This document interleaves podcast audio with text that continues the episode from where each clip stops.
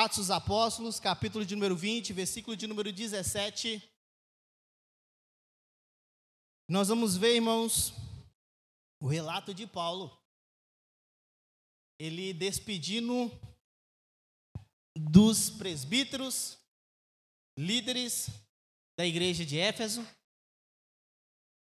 E o apóstolo Paulo, basicamente dizendo para os irmãos: olha, o que eu espero é chegar no final da minha carreira e ver que tudo valeu a pena.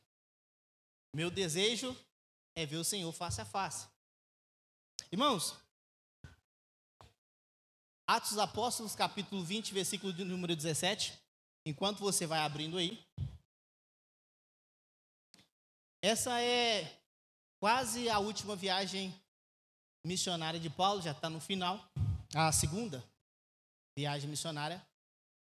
E Paulo, irmãos, ele, ele vive grandes emoções. Desde a primeira até a sua terceira viagem.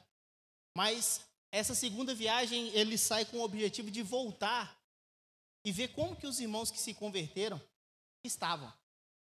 O objetivo dele era voltar em Listra, Der, e ver se os irmãos estavam bem, estavam firmes, porque ele ganhou esses irmãos para Cristo.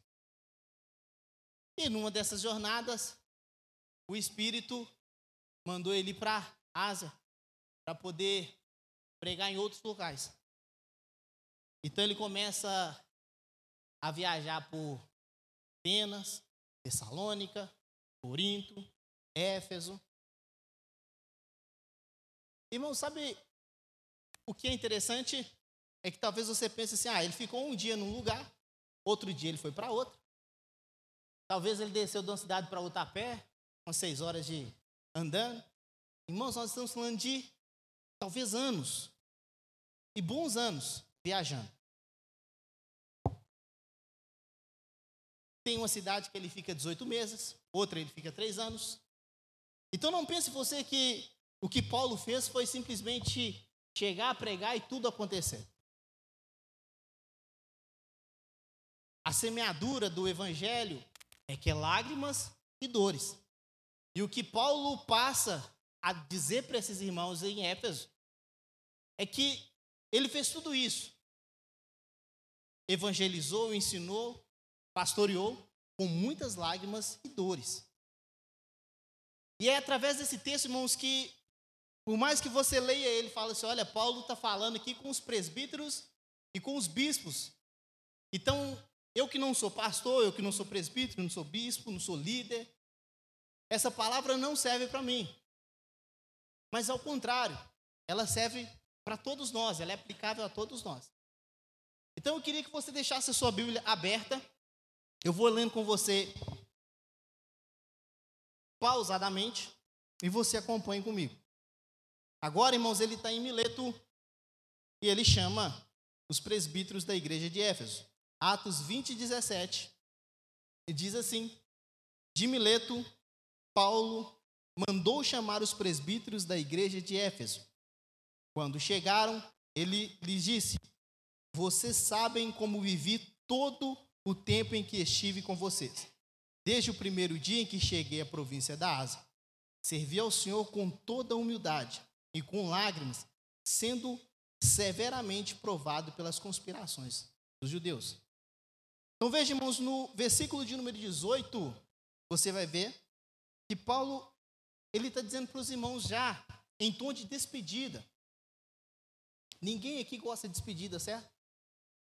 Mas veja, irmãos, que é algo tão poderoso que está acontecendo aqui, que Paulo está dizendo o seguinte para os irmãos: olha, eu vou embora. Mais para frente nós vamos ver se eu vou embora. Vocês nunca mais vão ver a minha face. Sabe, ele diz, o que o Espírito diz para mim, dia após dia, é que prisões e sofrimentos me aguardam. E é tão forte isso, pastor, que os irmãos eles choram no final desse, desse sermão. Eles abraçam Paulo, beijam e choram com ele ajoelhado.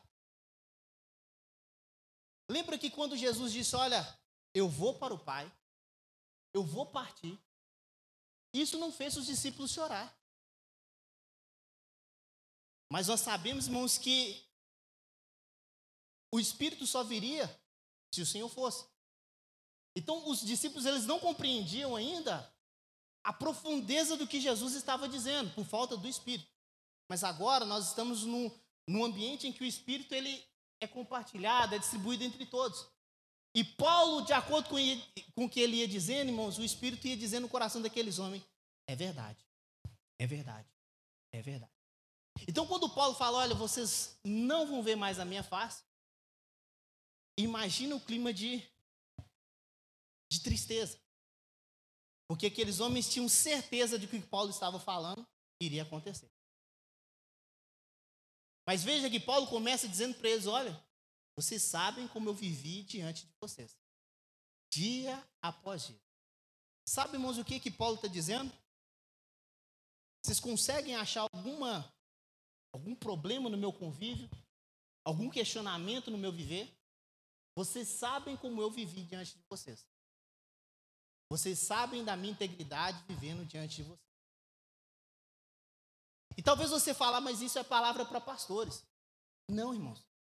Nós, como cristãos, independentemente de liderança, de ministério, nós precisamos ter uma vida íntegra. A ponto nós podemos chegar para qualquer pessoa e dizer: vocês sabem como eu vivi diante de vocês. Eu fui íntegro, eu não vacilei, eu me dediquei ao Senhor, eu me dediquei a vocês. E o que Paulo está dizendo aqui basicamente é: eu vivi uma vida inteiramente para o Evangelho. Eu vivi uma vida íntegra, me entreguei dia a dia. E é interessante, irmãos, porque hoje nós ouvimos falar de ministério em tempo integral. Você sabe o que quer dizer isso? É integral, 24 horas. É ligar para o pastor às 23 horas, às 2 horas da manhã, e falar, pastor, estou precisando da sua ajuda. E o pastor não poder dizer, olha, mas está fora do meu horário de trabalho, que é de 7 às 17. E o que Paulo está dizendo é: eu vivi de forma integral. Eu me entreguei, eu vivi intensamente. E é interessante que você pode dizer, olha, mas ele, ele recebia salário, pastor. Não. Ele recebia ajuda de custo dos irmãos para poder viver dia a dia, se sustentar e não precisar trabalhar, é, é, vamos dizer assim, bem entre aspas, no trabalho secular. Não. Ele chega para os irmãos e diz: Olha, essas mãos aqui é que me sustentaram. Eu trabalhei dia a dia. Mas mesmo assim, ele não deixou de viver um ministério em tempo integral. Porque enquanto ele estava trabalhando, fazendo barracas, ele estava servindo. A diferença, irmãos, é que nós, quando nós estamos trabalhando no, no, no nosso, nosso trabalho, nós pensamos que isso não é serviço a Deus. Que isso não vale como adoração a Deus. Isso não vale como ser integral diante de Deus. Mas, irmãos, a Bíblia fala para nós amarmos a Deus de todo o nosso corpo, toda a nossa alma e de todo o nosso entendimento, de todas as nossas forças. Então, o seu trabalho também, irmãos, é um lugar para você viver um ministério em tempo integral. Viver dia a dia. A ponto de você um dia, se você quiser chegar para os seus colegas de trabalho e dizer: olha, vocês sabem como eu vivi diante de vocês. Tem alguma coisa a questionar? Tem alguma coisa a falar? Hoje você teria essa disposição de chegar para os seus colegas de trabalho e desafiá-los? Dizer: tem alguma coisa a dizer sobre a minha reputação? Eu, como cristão, fiquei devendo alguma coisa para vocês? E o que Paulo está fazendo aqui, irmãos, é dizendo para os presbíteros: olha, eu vivi. Eu vivi intensamente esse evangelho, eu vivi intensamente essa vida com vocês. E ele diz que em todo o tempo ele esteve com eles. Ele viveu, ele se entregou. Veja, irmãos, ele vai dizer no versículo 19: servir ao Senhor com toda humildade, com lágrimas, sendo severamente provado pelas conspirações dos judeus. Imagine, irmãos, um homem que também sofreu muito por causa das mentiras dos judeus. Imagine um homem que chegava numa cidade e os judeus conseguiam amotinar multidão para poder dizer que eles estavam conspirando contra, contra o imperador. E Paulo, irmão, sofria, apanhava. Tem uma das passagens em Atos, no capítulo de número 14, versículo de número 19. A Bíblia diz, irmãos, que Paulo, ele foi tido como morto. As pessoas arrastaram ele para fora da cidade, já declarando: olha, ele está morto. E os discípulos foram lá chorar sobre Paulo. E Paulo se levanta. E você fala: ah, ele se levantou e saiu correndo da cidade. Não, ele volta para a cidade. Então é um, um homem, irmãos, que não tinha amor por si. A vida dele não era importante para ele, mas para Cristo. Então ele confiava no Senhor e ele diz: Olha, servi ao Senhor com toda humildade e com lágrimas. Repita comigo: com lágrimas. Vira para esse irmão que está do seu lado e diga para ele: Não pense que o Evangelho é facilidade. E o que nós pensamos, irmãos, é que quando nós vamos para Cristo, tudo vai virar uma maravilha. E Paulo está falando: Eu servi com lágrimas, chorando sofrendo, soluçando.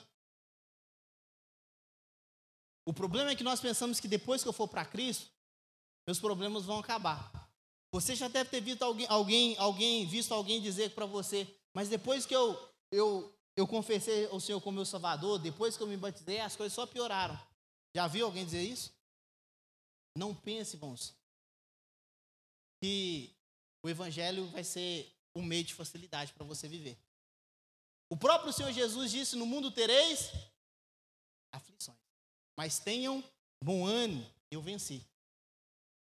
Então, o que Paulo está dizendo, olha, eu vivi intensamente, vivi com humildade, com lágrimas, sendo severamente provado pelas conspirações dos judeus. Versículo 20. Ele diz: Olha, vocês sabem como não deixei de pregar a vocês nada que fosse proveitoso, mas ensinei tudo publicamente de casa em casa. Veja, irmãos. Repare que Paulo vai dizer o seguinte: olha, eu não deixei de pregar a vocês nada que fosse proveitoso. Independentemente da sua posição, ser líder, de não ser líder, de ser pastor, não ser pastor, você precisa ter um compromisso, irmãos, com a palavra de Deus. Se você não ama a palavra de Deus, irmãos, você sim está com defeito de fabricação. Se você não deseja arduamente olhar para a palavra de Deus e ver Deus falando com você, você está com defeito seríssimo. Porque cristão, irmãos, precisa amar a palavra de Deus e é por, é por meio dela que ele fala. E o que Paulo está dizendo é: eu tive um grande compromisso em pregar para vocês a palavra e pregar tudo que era proveitoso. Repita comigo, proveitoso. Então Paulo não ficava pregando, irmãos, predestinação e livre-arbítrio. Ele não ficava pregando se, se Adão tinha umbigo ou não tinha. Ele pregava aquilo que era proveitoso. O nosso compromisso, irmãos, como cristãos, e como ministros do Evangelho, é pregar aquilo que é proveitoso para as pessoas. Às vezes você está estudando a palavra de Deus e você logo vê um texto e você fala assim: oh, oh, que, eu, tenho que, eu tenho que passar isso para a igreja. Mas sabe, muitas das vezes você falar sobre se Jesus vem antes ou depois da tribulação, não, não, as pessoas não estão muito interessadas nisso. As pessoas querem saber de uma coisa, ou elas precisam ouvir uma coisa: Jesus vai voltar. Essas discussões, irmãos, Paulo está dizendo: olha, eu ensinei o que era proveitoso. E se você ver logo no versículo 21, você vai ver, olha, testifiquei tanto a judeus como a gregos que eles precisam que converter-se a Deus com arrependimento e fé em nosso Senhor Jesus Cristo. Então Paulo não ficava dizendo para as pessoas: olha, você vai ficar rico, vai, vai, vai, vai virar uma chave na sua vida, vai mudar. Você vai conquistar. O que, que ele dizia? Arrependam-se e coloquem a fé de vocês no Senhor Jesus Cristo. Ah, Paulo, mas eu estou sofrendo, está difícil, eu quero minha resposta, eu quero meu milagre. Paulo dizia: arrependam-se e coloquem a fé de vocês no Senhor Jesus Cristo. Coloque a esperança de vocês no Senhor Jesus Cristo. Lance sobre ele todas as vossas ansiedades. E sabe, irmãos, isso vai, vai nos incomodando de tal forma que você vai vendo que o homem esse homem, ele tinha um compromisso com a palavra de Deus. E ele vai dizer logo aqui, no versículo 20 ainda, vocês sabem que eu não deixei de pregar a vocês nada que fosse proveitoso. Mas ensinei tudo publicamente e onde? De casa em casa. Paulo não era aquele tipo de pessoa que só pregava para ele se desse para ele o microfone na frente da igreja, 100, 200, 300, mil pessoas. Para ele poder pregar na frente de mil pessoas e pregar numa casa com uma família, era a mesma coisa. Para ele pregar diante de uma multidão em Atenas e pregar para 12 discípulos em Éfeso, era a mesma coisa. O fogo. Sabe, irmãos, ele pregava de casa em casa e também pregava publicamente. Nas praças, nas ruas. Em Atenas, esqueci o nome do. Vou chamar de arena, mas não é arena o nome. Hã? Também não era Coliseu, não. Areópago. Não ia lembrar nunca, só depois que eu chegasse em casa, Areópago. E as pessoas dizendo para ele: Me falem sobre a sua filosofia, Paulo. E Paulo fala sobre a filosofia dele. Está tá, tá vendo aquele local ali? Está vendo aquele altar ao Deus desconhecido? É esse que sustenta vocês até hoje. É esses que traz o pão, é esse que traz o sol, traz a chuva. Arrependam-se e voltem-se para ele. Então, irmãos, você que está aqui nessa noite, encontre prazer em pregar para uma multidão e encontre prazer em pregar para uma pessoa. E quando não tiver ninguém à sua frente para ouvir, faça o que o pastor disse. Pregue para o seu próprio ouvido, para o seu próprio ouvido. E diga para você mesmo, se arrependa e coloque a sua fé no Senhor Jesus Cristo. Esse desejo, há um tempo atrás, as pessoas pregavam muito e diziam: Olha, Marcos, você vai pregar nos quatro cantos dessa terra. Aí o Marcos já, já saía grandão. Só posso pregar na igreja, na igreja grande. E Anara, eu vejo você cantando em grandes lugares. E a Anara já pensava o quê? 70 mil pessoas. Só exemplo, tá? Calma.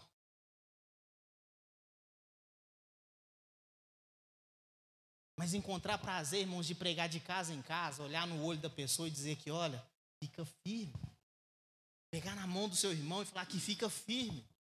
Paulo estava dizendo: eu preguei publicamente e preguei de casa em casa. Ele não era popstar, ele não era celebridade.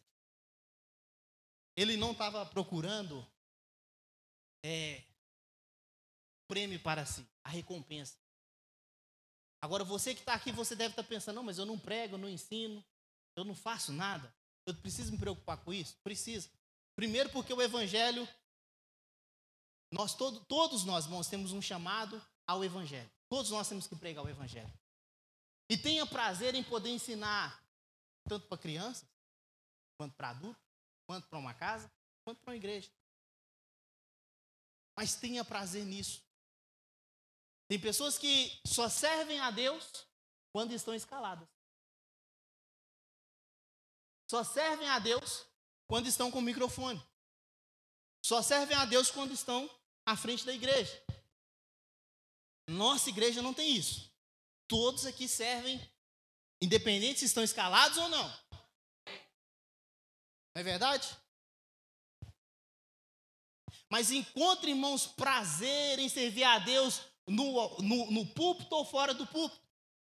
Com microfone ou sem microfone. com público grande ou público pequeno. Sabe por quê, irmãos? O dia que você descobrir o valor que tem uma alma, você não vai desejar mais nada, a não ser ver uma pessoa rendida aos pés do Senhor e dizer: Deus, obrigado, porque minha vida serviu para salvar pelo menos uma. Uma pessoa. Essa pessoa conheceu a verdade, a verdade libertou ela, ela encontrou o sentido da vida dela. Ela encontrou a verdade. Então o que Paulo estava dizendo, irmãos, gente, eu, eu prego para a multidão, prego publicamente, mas eu também prego de casa em casa. Nos cultos de orações. Já participou em culto de oração em casa? Já viu quão consolador é? Então, Paulo, irmãos, não tinha esse negócio de ah, eu só prego aqui em cima, eu só falo aqui em cima. E esses dias eu estava falando com os irmãos, nós tivemos um estudo aqui na igreja, e eu disse para eles: olha, para mim, um ou vinte, eu preparo do mesmo jeito. Tirando questões de metodologia para aula, mas tirando isso, pode ser um, pode ser vinte, nós vamos nós vamos ter a, a mesma alegria, irmão. Sabe por quê? Eu confio na palavra de Deus. Nós que servimos a Deus, nós confiamos na palavra de Deus. Nós sabemos que um ou dez ou vinte ou mil, irmãos, Deus é quem produz, Deus é quem dá o resultado. Então Paulo está dizendo: olha, no versículo 20, eu preguei de casa em casa.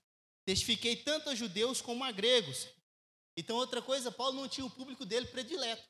Podia ser judeu e podia ser grego. Aí você fala, é a mesma coisa? Não. Porque a forma de ensinar para um grego é diferente da forma de ensinar para o judeu. Repare que quando Paulo vai ensinar para o judeu, ele fala assim: vocês, os, seus, os pais de vocês, mataram o nosso Senhor Jesus Cristo. Arrependam-se. Mas quando ele pregar para o grego, ele fala assim, arrependam dos seus pecados, das suas perversidades. Não falava que matou Jesus Cristo. Por causa de vocês, ele morreu. Por causa do pecado de vocês, ele morreu. Mas isso depois de contextualizar, porque são públicos diferentes. Mas ele não tinha público predileto. Mesmo Deus tendo chamado ele para pegar para os gentios. Mas ele pregava para os gregos e para os judeus. E aí talvez você fale assim, não, mas eu só prego nas vielas e favelas. E se Deus colocar diante de você, diante de um doutor, vai pregar? Eu só prego para pessoas limpas e cheirosas. E se Deus colocar você diante de um maltrapilho, diante de um morador de rua? Ah, mas eu só prego para quem não vai à igreja.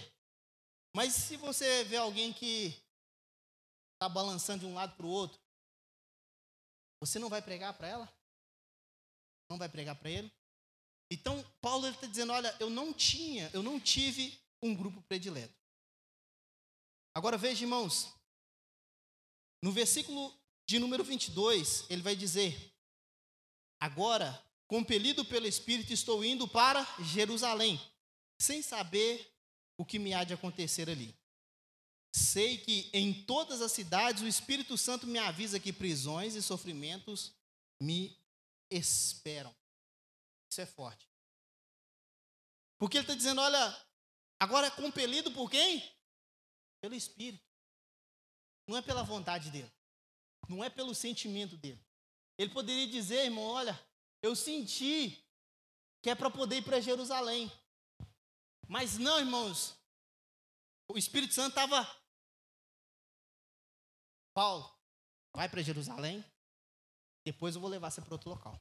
Empurrando, compelindo. Talvez tudo que Paulo fazia, irmãos, direcionava ele para Jerusalém. Tem que ir para Jerusalém.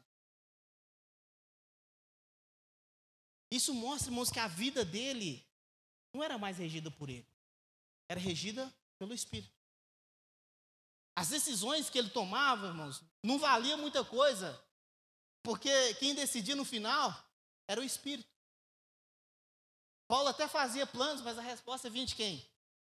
Aí você fala, isso é óbvio. É óbvio. Quando Paulo, por exemplo, ele fala assim: olha, eu vou para um lado, para Bitínia. E o Espírito, posso estar falando, enganado aqui, irmãos. Capítulo 16 de Atos. Ele diz: Olha, eu quero ir para o lado, mas o Espírito Santo não permitiu. Aí depois ele tem um sonho, uma visão à noite. Um homem na Macedônia falando assim: vem para cá. E ele entendeu então que era para ele poder ir para Macedônia. Então ele fazia planos, irmãos. Ó, vou pregar o evangelho ali. Mas o Espírito fala: não, ali não, você vai pregar lá. Sabe por quê, irmãos? A vida dele era regida pelo Espírito. E nós estamos, irmãos, sentindo falta de vidas regidas pelo Espírito. Nós estamos carentes de vidas regidas pelo Espírito. Por que, que muitas vezes as pessoas se atropelam, se machucam, se arrebentam porque tomam decisão por si e depois jogam na conta do Espírito? Falam, Espírito Santo, Deus, me ajude. Fiz besteira.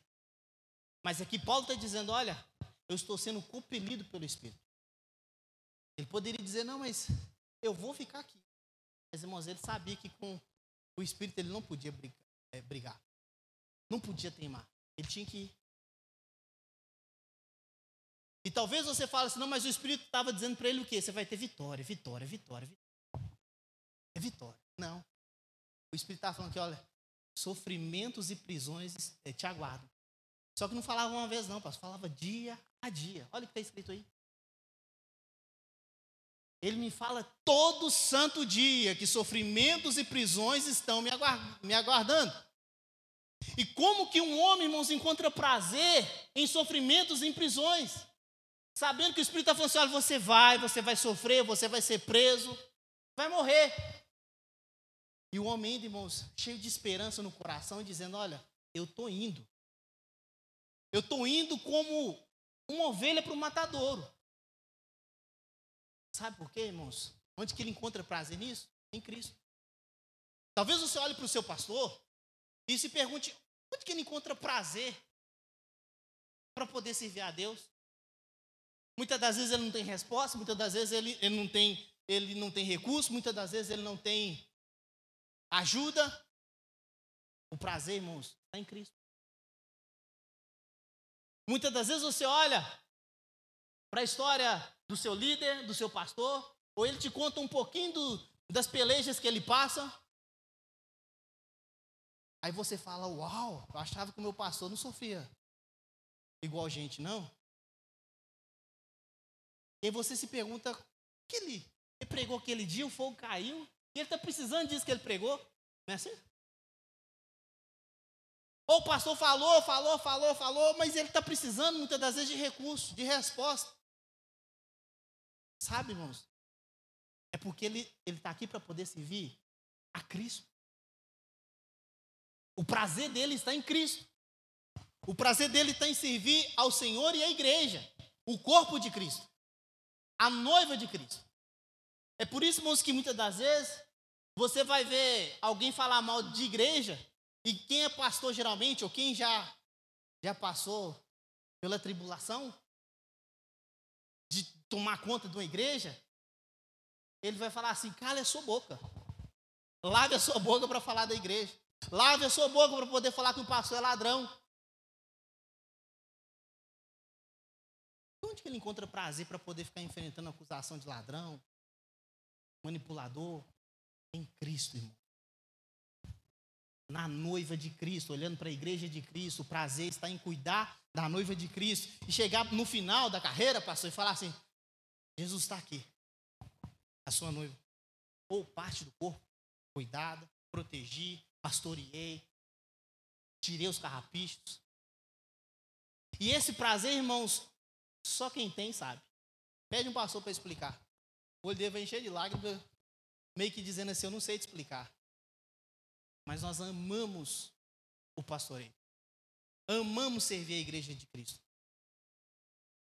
E você, como servo de Deus, também precisa ter esse prazer em servir a Deus e a igreja de Cristo.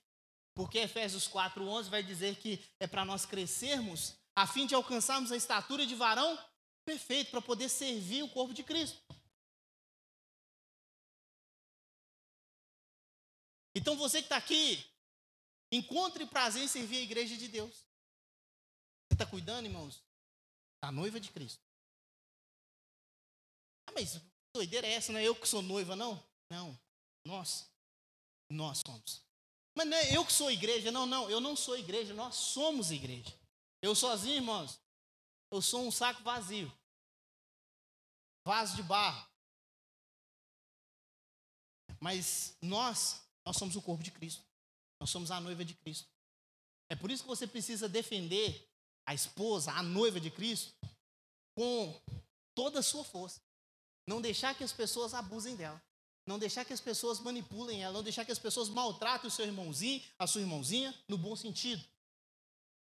Sabe por quê? É a noiva de Cristo.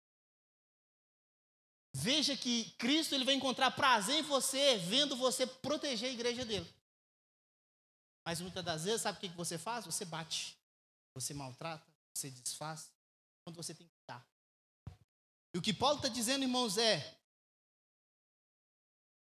veja, no versículo de número 25. Não, vamos lá, versículo de número 23.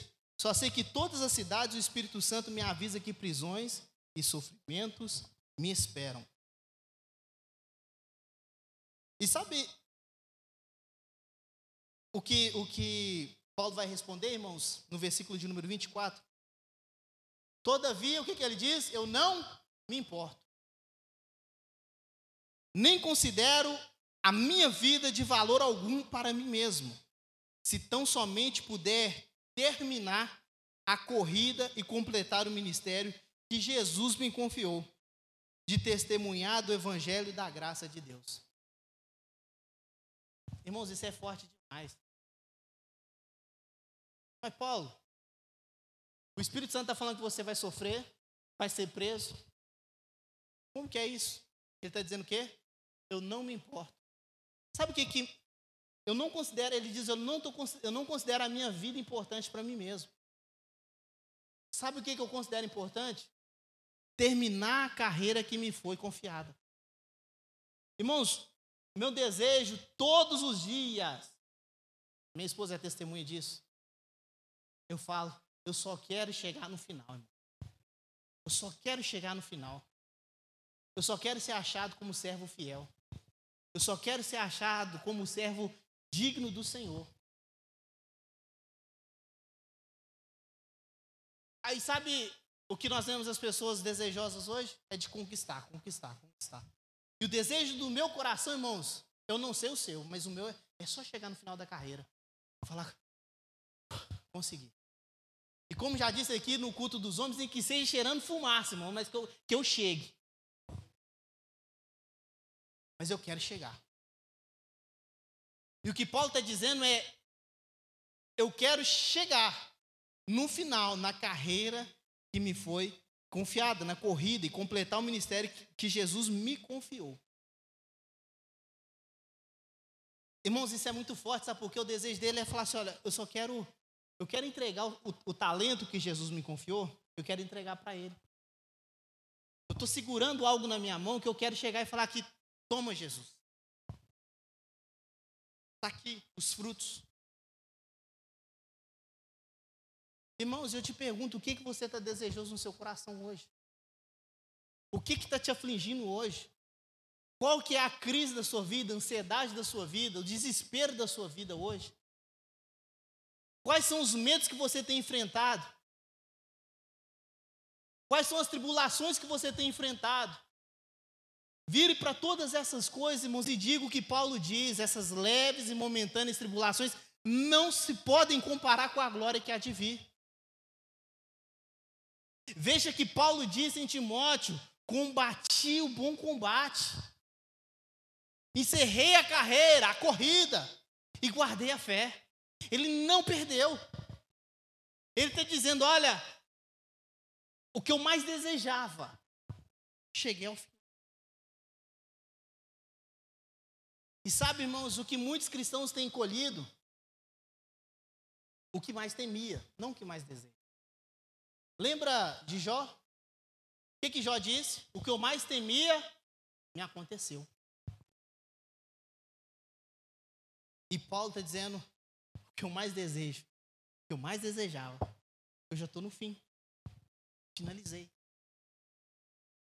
Irmãos, deseje no seu coração dia a dia, você que é jovem, mas eu, eu tenho que aproveitar a vida. Deseje no seu coração todos os dias, eu só quero chegar ao fim da minha carreira, ao ministério que me foi confiado.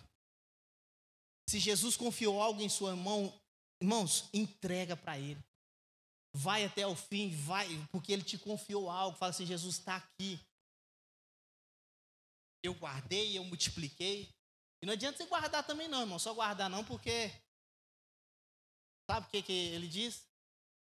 Servo mal. Ah, mas eu peguei o, o, aquilo que me foi confiado enterrei, pastor. Guardei. Não dei fruto.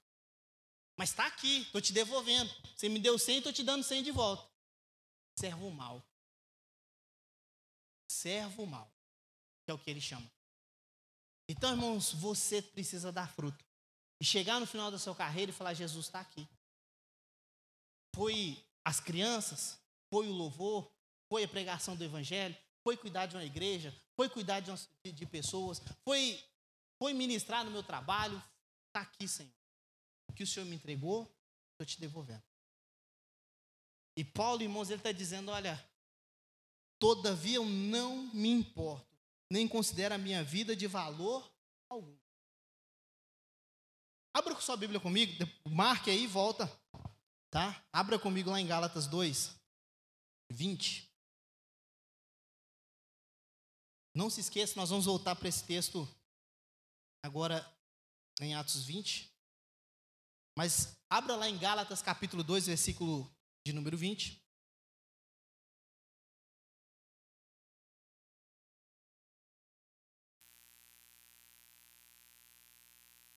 Aí ele diz: Olha, todavia eu não me importo. E lá em Gálatas ele diz: Fui crucificado com Cristo. Assim já não sou eu que vive, mas Cristo vive em mim. A vida que agora vivo no corpo, vivo pela fé no Filho de Deus, que me amou e se entregou por mim. E Paulo então diz, irmãos, eu não me importo, porque a vida agora não é mais minha, a vida agora é de Cristo. O que eu estou fazendo aqui agora não é mais para mim, é para Cristo. O desejo que eu tenho agora não é o meu desejo, é o desejo de Cristo. E nós, irmãos, todos os dias nós esquecemos essa palavra e queremos viver para nós mesmos. Aquele, irmãos, que morrer para o mundo viverá para Deus.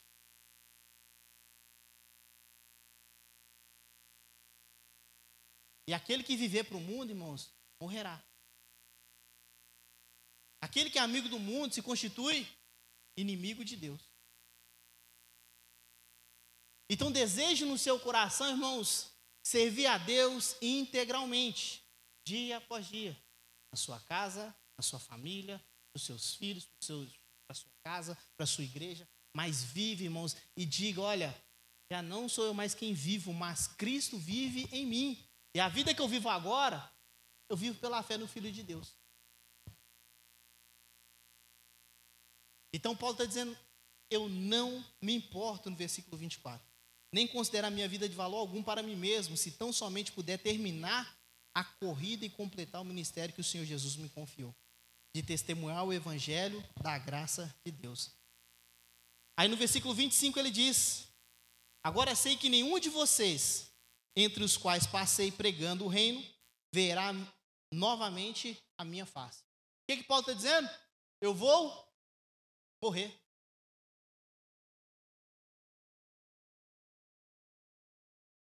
Irmãos, se você ficar sabendo que você vai morrer hoje, você vai arrumar um desespero enorme.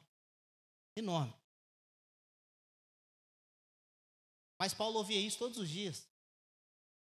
Todos os dias. Você vai morrer. Você vai morrer. Mas, irmãos, a vida não valia mais, não tinha importância mais para mim. A importância que tinha era, enquanto eu estiver aqui, eu vou servir o Senhor. Enquanto eu estiver aqui, eu vou servir o Senhor. Nós, irmãos, que servimos a Deus, nós não podemos nos apegar às coisas desse mundo. Nós precisamos servir a Deus, desfrutar e servir a Deus. Às vezes eu digo para as pessoas, eles perguntam: você trabalha em casa? De casa? Eu trabalho. E eu digo, olha, enquanto eu estiver trabalhando de casa, eu não sei até quando, meu desejo, irmãos, é ficar para sempre. Mas só que nós que servimos a Deus, irmãos, não temos esse privilégio de ficar escolhendo. Mas eu não sou livre? Não, eu sou escravo de Cristo. Se ele falar, vai para lá. Se sobra outra alternativa? Não. Ou vai ou vai. Porque nós somos escravos de Cristo. Nós obedecemos. Mas nós encontramos prazer em servir ao Senhor. Em saber que estamos fazendo a vontade dele para chegar no final da nossa carreira e falar: Jesus, cheguei. Vim conhecer o Senhor face a face. Vim olhar nos seus olhos. Vim te abraçar. Vim te conhecer. Então, não se apegue.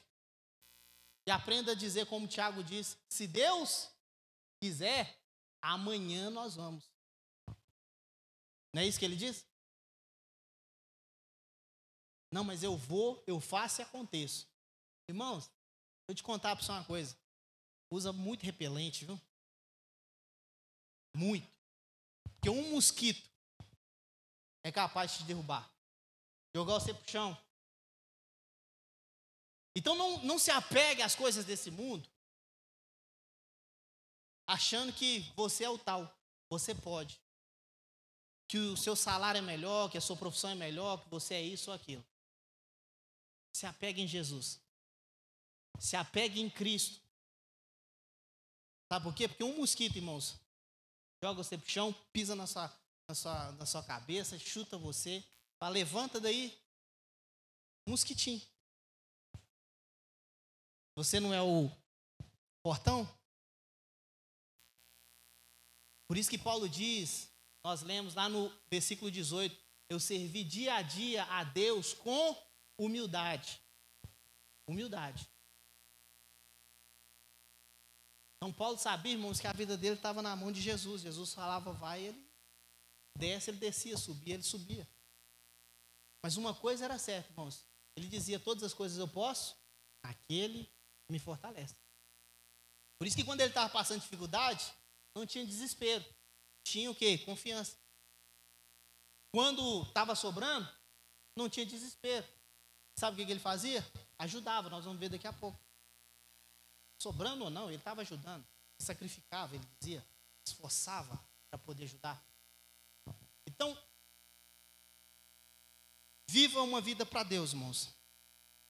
Agora veja, versículo de número de número 26, diz assim: Olha, portanto, eu declaro hoje que estou inocente do sangue de todos, pois não deixei de proclamar a vocês toda a vontade de Deus. Você pode dizer glória a Deus? Irmãos, imagine um homem dizendo assim: Olha, se alguém de vocês aqui disser que eu não preguei a verdade, não ensinei vocês a verdade, vocês estão mentindo. Eu estou inocente do sangue de todos. Responsabilidade é de vocês. Sabe aquele jargão que nós ouvimos no meio cristão? Muitas das vezes já ouvimos. E, obviamente, isso vai ter que acontecer. E o pastor vai ter que prestar conta das ovelhas que foram entregues aos irmãos. O que Paulo está dizendo aqui, ó. Responsabilidade é de você. É óbvio, irmãos, que o pastor vai ter que prestar conta. Mas não se esqueça, a responsabilidade é de você. E Paulo está dizendo, olha, eu estou livre do sangue de vocês. Você já deve ter ouvido em algum lugar a expressão: Deus não vai cobrar o sangue de fulano em mim. Alguém já ouviu isso? Não, graças a Deus não. Já, né? Então levanta a mão. Mas veja, Paulo está dizendo: Eu sou inocente do sangue de vocês. Responsabilidade é de vocês. Você que está vindo aqui, irmãos, na igreja, não quer nada com Jesus, não quer mudar, não quer se arrepender, irmãos, você está ouvindo a verdade todo santo dia. Eu quero dizer para você, você não vai poder dizer que você não ouviu. Você não vai dizer que, que não sabia. Você não vai poder dizer que, que não entendeu. Você está você tá dizendo, olha, melhor eu vou dizer para você, a responsabilidade é sua diante de Deus. Então, quanto mais tempo você segura, quanto mais tempo você fala assim, não, não é agora, eu vou esperar, não é agora, eu vou esperar, não, não é agora, eu vou esperar, eu não estou pronto, eu vou esperar. a responsabilidade é de vocês. Porque vocês têm ouvido a verdade. Vocês têm sido ensinados dia a dia. Como se deve portar com a família, como se deve portar com a esposa, como se deve portar com, os, com o esposo, com os filhos, no trabalho. Isso aqui você ouve todo santo dia aqui. Então você não vai ter como falar assim, eu não sabia. E o que Paulo está dizendo? Eu sou inocente do sangue. Sabe, irmãos, Paulo está chamando aquelas pessoas não mais de crianças, mas de adultos responsáveis, na fé. Ele está dizendo: olha, vocês agora têm condições de responder pela fé de vocês diante de Deus. Vocês não são mais meninos, levados de um, de um lado para o outro, com qualquer doutrina. Estou inocente do sangue de vocês. Se portem como pessoas maduras. E sabe o que, que nós muitas das vezes queremos? Continuar como criança. Quando a palavra de Deus fala para nós crescermos. E quando crescer, não é crescer na soberba, irmão, mas crescer na maturidade, na estatura de varão perfeito. Até a estatura de varão perfeito. Para quê? Para poder cuidar do corpo de Cristo. Parar de tomar leite e comer alimento sólido. E talvez você já tem condições de comer comidas mais robustas, mas você prefere ficar como criança. Mas você não vai ter como se desculpar diante da responsabilidade de você. Você está ouvindo, seja maduro, fala assim: Jesus, não é meu pastor que vai responder por mim, é eu. Porque quando precisa você diz: a esposa não pode salvar o marido, o marido não pode salvar a esposa, o pastor também não pode. Então você precisa pegar a sua responsabilidade e falar: Deus, eis-me aqui, envia-me a mim. Estou pronto. Ou melhor, estou disposto, porque pronto nós não estamos. Disposto e disponível.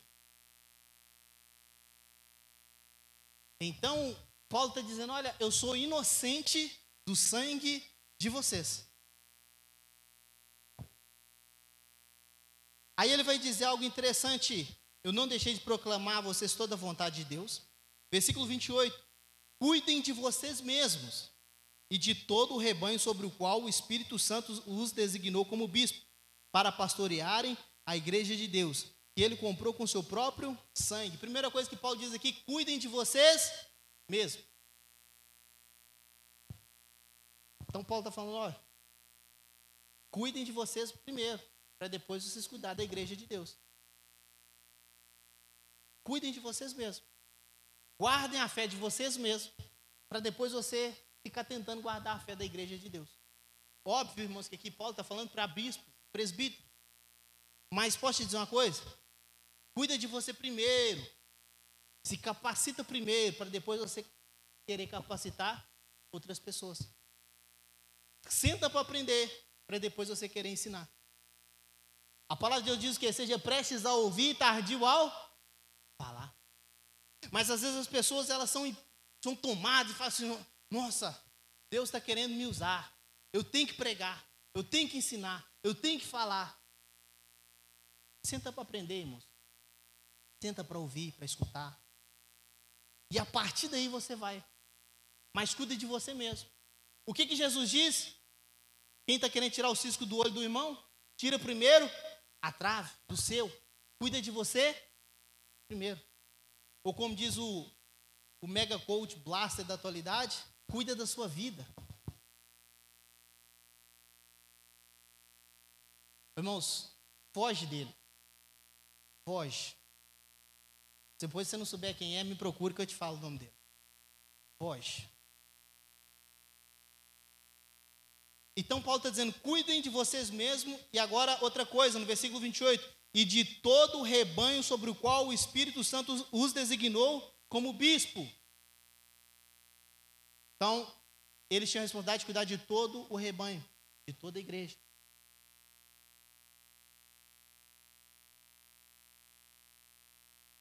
E aí ele vai dizer, ainda no 28, que ele comprou com o seu próprio sangue. Está vendo, irmãos, que você não pode tratar as coisas de Deus de qualquer forma? Está vendo que você não pode tratar de qualquer jeito? A igreja de Deus, e quando fala igreja de Deus, irmãos, não pensa só que não. Você não pode tratar a noiva de Cristo de qualquer forma, porque ele comprou com seu próprio sangue. Salmo 48, versículo 9. Diz: Olha, o valor da, da vossa alma é caríssimo. E Jesus vai lá e paga um alto preço pela alma de todos, derramando o seu próprio sangue. E sabe o que nós fazemos com a igreja? Nós desconsideramos tudo que a igreja faz. Sabe, irmãos, uma coisa que nós fazemos aqui no discipulado? Nós tentamos, né? É ensinar para as pessoas: olha, honre essa igreja. Você está entrando, você está participando, honre ela. Porque uma igreja, ela não nasce pronta. Você até sabe, uma igreja não nasce, não nasce pronta. Então vocês vão ver nós aqui com dificuldade, nós também aprendendo, mas a sua responsabilidade é também cuidar da noiva de Cristo. Não é sair tacando pedra. É você entender que nós também começamos, irmãos, de baixo. Nós não nascemos prontos. Aí talvez você faça, não, mas eu vou para uma igreja melhor, mais consolidada, que tem 20, 30 anos de ministério.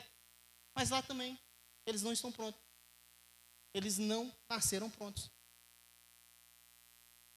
Ao invés de você pegar junto conosco e somar suas forças para nós crescermos, não, você quer jogar pedra.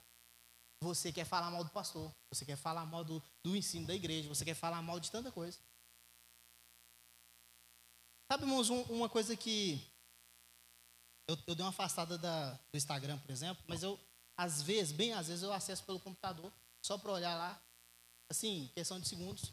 Mas eu dei uma afastada porque eu estava vendo tanta, tanto besterol que eu falei, gente, não dá. Às vezes eu vou ver um post do pastor, pastor falando que, oh, gente, ó, nós vamos pegar o dízimo de hoje e vamos ajudar a irmã a pagar o aluguel. Aí você vai nos comentários, a pessoa está assim, ah, mas isso você está enganando as pessoas, é para ele roubar. Aí eu vou, eu não aguento, eu não aguentava, irmãos. Eu vou lá e falava assim, você que é o cara. Você que é o melhor de todos. Vai lá. O que, que você sugere? Aí eu comecei a entrar muita treta, eu parei. Parei. Falei, para. Deixa esse negócio pra lá. Sabe por quê, irmãos? As pessoas querem jogar pedra na igreja. As pessoas querem ensinar o pastor como ele deve se pastorear, mas nunca pastoreou. As pessoas querem ensinar o pastor a pregar, mas nunca pregou. Sabe o que ela sabe fazer? Ela é livre, calvinista, depois vem encher o saco do pastor. Só que passou, está pregando tudo errado. E sabe, irmãos, uma das primeiras coisas que eu, eu comecei a colocar em prática quando eu, eu fui para o seminário, falei, eu não posso chegar lá na minha igreja e enfiar tudo que eu estou aprendendo aqui na minha igreja. Eu preciso ter respeito pelos pastores. Mas não, tem gente que fala assim, está tudo errado. Tá lá, ó, o pastor. Está tudo errado. É você que está certo. Abra uma igreja para você. Você ver. Irmãos, é só para você ver. O desespero que é. Eu, ó, deixa. Vamos lá então, versículo de número 29. Sei que depois da minha partida, lobos ferozes penetrarão no meio de vocês e não pouparão o rebanho. E dentre vocês mesmos se levantarão homens que torceram a verdade a fim de atrair os discípulos. Então Paulo está dizendo, gente, eu vou embora. Mas depois de um tempo vai aparecer lobos ferozes, penetrarão no meio de vocês. Então Paulo está falando, olha, vocês vão enfrentar ataques externos. Pessoas que vão entrar na igreja, vão atacar a igreja para poder derrubar a igreja. E ele vai dizer também, e dentro, versículo 30, e dentre vocês mesmos se levantarão homens que torcerão a verdade a fim de atrair os discípulos. Dentro da própria igreja. Você está entendendo que a igreja não, não é perfeita? A igreja tem pessoas er, errantes, como eu e você. Irmãos, eu começo a rir quando alguém fala assim: nossa, nós deveríamos voltar a ser como a igreja primitiva. Eu começo a rir, irmãos, vocês não sabem de nada. Você só olha para Atos 2,42 e acha que é só isso. amor, partir do pão, comunhão, né? Mas esquece que estava havendo o que? Preconceito com as viúvas. Aí tem que ter a reunião para poder falar, gente, ó, diáconos separem corretamente os alimentos. Gente ganhando dízimo oferta, por exemplo, Anani e Safira. Irmãos, Paulo, ele começa um ministério em Antioquia, ele e Barnabé. Aí sai uns fiducão lá de Jerusalém, vai lá em Antioquia falar assim aqui, vocês têm que se, vocês têm que se circuncidar. Vocês têm que virar judeu. Vocês se converteram, tá tudo certo? Aí você imagina a cabeça da igreja estava acabando de começar. Porque é da, veio da sede, pastor. Os irmãos da sede desse, foi para lá. Se é a sede, irmão, provavelmente nós estamos errados. E vão lá falar com Paulo. Paulo. E Paulo desce, irmãos, feroz. E acusa esses irmãos. E aí acontece o primeiro concílio da igreja. Atos 15. Eles definem, gente, olha, não precisa preocupar com isso, preocupa com isso, com isso. Só. E aí, irmãos, sabe o que, que, o que, que nós queremos fazer? Nós queremos simplesmente achar que a igreja não tem problema. Ou a nossa igreja não pode ter problema. Queria que não, mas tem. Aparecem problemas. Brotam problemas. Mas nós, irmãos, precisamos entender que Deus, Ele nos chamou para poder ir a carreira que nos está proposta, caminhar até o fim. Independentemente se o irmão da sua direita ou da sua esquerda é perfeito ou não, nós precisamos caminhar e continuar caminhando. Porque Paulo está dizendo, olha, vai surgir problema de dentro da igreja. Mas ele fala, irmãos, um pouco antes de lobos ferozes que devorarão o rebanho de Deus. E aí nós, como igreja, nós temos o papel de defender a igreja de Cristo. É por isso que eu estava ficando furioso com o Instagram também, quando aparecia aqueles pastores profeta do amor, o Joma. Aí eu, aí eu tinha que comentar lá, falar assim, filho do cão. Mas você não pode falar isso. Irmãos, eles são devoradores, eles querem destruir a igreja de Deus. E nós, como ministros, nós não podemos deixar, nós, podemos, nós, nós devemos dizer, você está errado. Mas ele pode se converter, que se converta. Mas ele está sendo filho do cão, irmãos. Porque o diabo é pai da mentira. E o que eles fazem, irmãos, é mentira. É revelação daqui, revelação dali, revelação daqui, revelação dali, é idioma daqui, idioma de lá. É o profeta do amor. Vem que eu vou orar para Deus restaurar o seu casamento. É o profeta do Pix, filho do diabo. Sabe por quê, irmãos? Às vezes você pensa assim, olha, mas eles estão sendo usados, estão curando. Depois você estude sobre graça comum. Ver que tem muita gente que vai chegar no final e vai dizer o quê? Senhor, Senhor, eu profetizei no seu nome, eu curei em seu nome. O que, que Jesus disse? Apartai-vos de mim, porque eu não os conheço. Então tem muita gente aí curando, fazendo acontecer. São lobos ferozes, irmãos, querendo tragar a vida do, do irmão que está do seu lado aí. Então proteja ele. Guarde ele. Guarde a sua igreja. Guarde a sua casa. Versículo de número 31.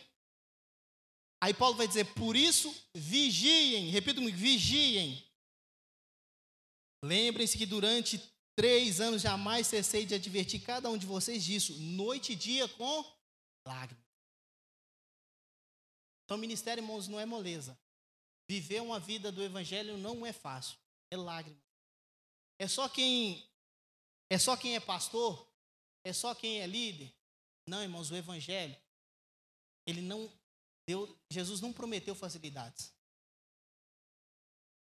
Versículo 32 diz assim: Agora eu os entrego a Deus e a palavra da sua graça, que pode edificá-los e dar-lhes herança em todos os que são santificados. Não cobicei prata nem ouro, nem as roupas de ninguém. Vocês mesmos sabem que essas minhas mãos supriram as minhas necessidades e as de meus companheiros. Aí sabe, pastor, o que as pessoas vão dizer? Olha, Paulo está dizendo aqui que ele não cobiçou prata nem ouro. Quando ele precisava, o que, que ele fazia? Ele ia trabalhar. Então quer dizer que Paulo está dizendo que o, o pastor ele não deve ser sustentado pela igreja, não ter um ministério de tempo integral, ele tem que trabalhar oito horas e à noite vir para a igreja pregar, pastorear, ensinar, aconselhar. Não, veja melhor 2 Coríntios 9. Em que Paulo fala, olha, o ministro, ele vive do ministério. E o que Paulo está dizendo aqui, irmãos, é o seguinte: é uma declaração dele, é um testemunho dele, dizendo: olha, eu não fiquei desejoso, não preguei por causa de, de, de prata nem ouro. Eu não estava preocupado com as ofertas que os irmãos iam me entregar.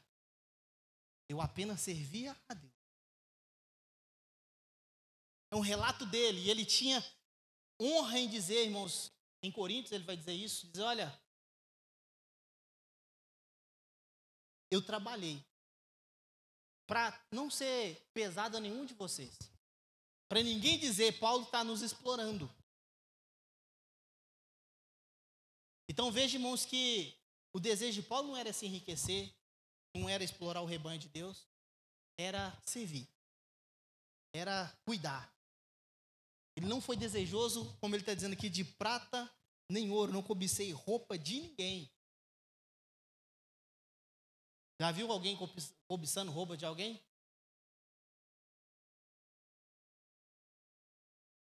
E ele diz: Vocês mesmos sabem que as minhas vão suprir as minhas necessidades e as dos meus companheiros. Em tudo o que eu fiz, 35, mostrei a vocês que, mediante o trabalho árduo, devemos fazer o quê? Ajudar quem? Os fracos. Lembrando as palavras do próprio Senhor Jesus que disse: a maior felicidade em dar do que receber. Então, Paulo está ensinando aqui, irmãos: olha, você trabalha? Eu trabalhei também. E eu me esforcei por poder ajudar os fracos. E os fracos aqui não é fraco de força, irmãos. São os necessitados de comida, de bebida, de roupa. Ele recebia o salário dele, ele não recebia salário da igreja. Sabe o que ele fazia? Ele pegava ou parte do seu salário, ou seu salário, e ia ajudar os fracos, os necessitados. E ele poderia dizer: não, obrigação é de quem? Da igreja. Obrigação é da igreja de pegar e servir, ajudar esses irmãos. Ele tinha prazer, irmãos, em pegar do seu e dar. Por quê? Lembrando as palavras do Senhor, como disse ele, melhor é dar do que receber. Então você que trabalha, irmãos, aprenda a viver dessa forma. Tenha prazer em dar, mas o meu meu pequeno salarinho não está dando nem para mim. Irmãos, vivam a vida de generosidade com Deus. Vivam uma vida de generosidade com Deus. Tenha prazer em ajudar os necessitados. Tenha prazer em ofertar na sua igreja. Tenha prazer em ser dizimista na sua igreja. Ah, mas o meu dinheiro não está dando nem para mim. Irmãos, vivam uma vida de generosidade. Você vai encontrar prazer no Evangelho. É por isso que muitas das vezes você não encontra prazer no Evangelho, porque ainda você está servindo a dois senhores. O seu bolso é difícil de converter. Ou melhor, o seu coração ainda está no dinheiro. Tenha prazer, irmãos, em dar. Porque está dizendo o melhor é dar e receber. Mas eu gosto só de receber. O acampamento está chegando aí. Você já pensou em ofertar? Em ajudar? Você já pensou em abençoar alguém? Ah, mas eu não paguei nem para mim ainda. Aprenda, irmãos, a ser generoso. Aprenda a dar. É melhor dar, a maior alegria em dar do que receber. E finalizando, versículo de número 36. Tendo dito isso, ajoelhou-se com todos eles e orou. Todos choraram muito e, abraçando, o beijavam.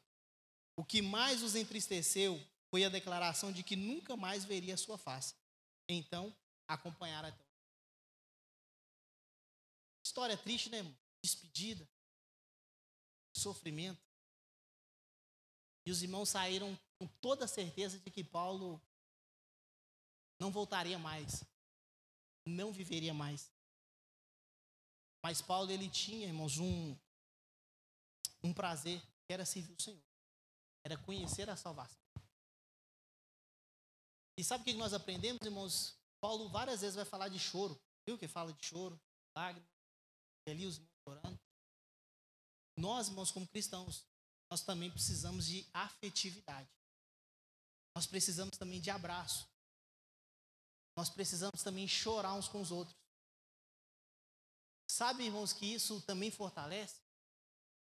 Ah, mas era Paulo, o líder da igreja, um dos líderes da igreja, era Paulo.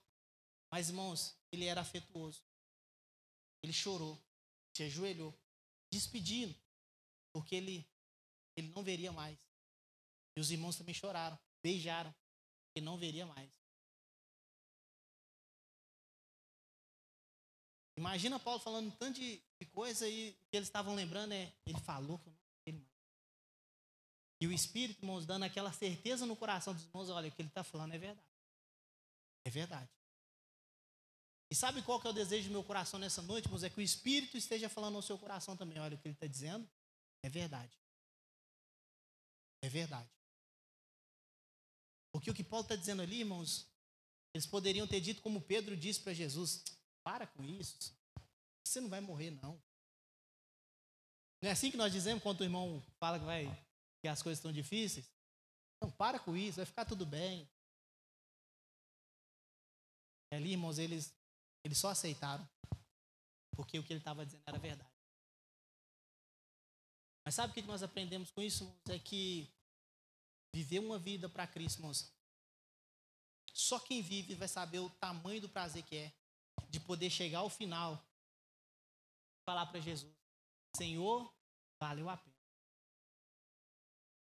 Todas as lágrimas, repare que ele fala várias vezes de lágrimas, de dores, de prisões. Valeu a pena. Se você hoje está com dificuldade na sua caminhada de fé, tem encontrado dificuldade na sua caminhada cristã, fala profundamente no seu coração, Senhor, o que eu mais desejo no meu coração é chegar no final da minha carreira, é conhecer o Senhor face a face. É dizer, Senhor, valeu a pena. Valeu a pena esperar, valeu a pena passar, valeu a pena passar todas as tribulações, muitas das vezes com a nossa família, que não responde. Valeu a pena suportar todas essas coisas. De ver muitas das vezes o esposo, a esposa longe dos caminhos do Senhor, mas perseverar e dizer para o Senhor: valeu a pena. Eu chorei muito, mas valeu a pena. Eu sofri muito, mas valeu a pena. Sabe por quê, irmãos? Há prazer em servir o Senhor. Há consolo em servir ao Senhor. Há paz em servir o Senhor. Eu queria que você se colocasse de pé comigo nessa noite.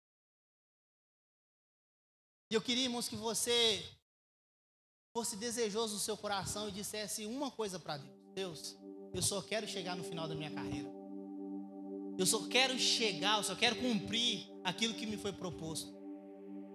Passar o que tiver que passar, sofrer o que tiver que sofrer, mas eu só quero chegar no final da minha carreira. Oh Pai, nós oramos nessa noite. Oramos como igreja do Senhor. Deus, e nós não estamos aqui cobiçosos de prata ou ouro.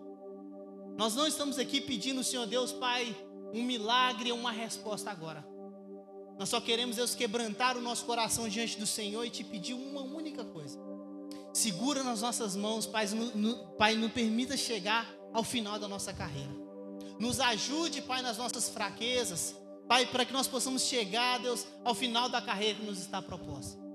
A única coisa que nós desejamos é vencer essa maratona, é chegar firmes, Pai, diante do Senhor e poder dizer: Senhor, valeu a pena.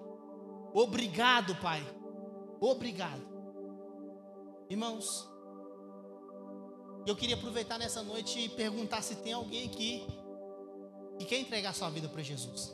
Se tem alguém aqui nessa noite que quer dizer como Paulo, olha, eu não tenho a minha vida por preciosa, minha vida é do Senhor. Eu quero entregar ela para o Senhor. Queria saber se tem alguém nessa noite que quer voltar para os caminhos do Senhor, que se desviou, e não tem encontrado prazer no mundo, mas sabe que o prazer está em, está em Cristo. Tem alguém nessa noite? Tem alguém nessa noite que quer entregar sua vida para Jesus, quer voltar para os caminhos do Senhor? Não tem ninguém? Deus abençoe a sua vida. Eu queria que você glorificasse o seu bem forte. Bem forte.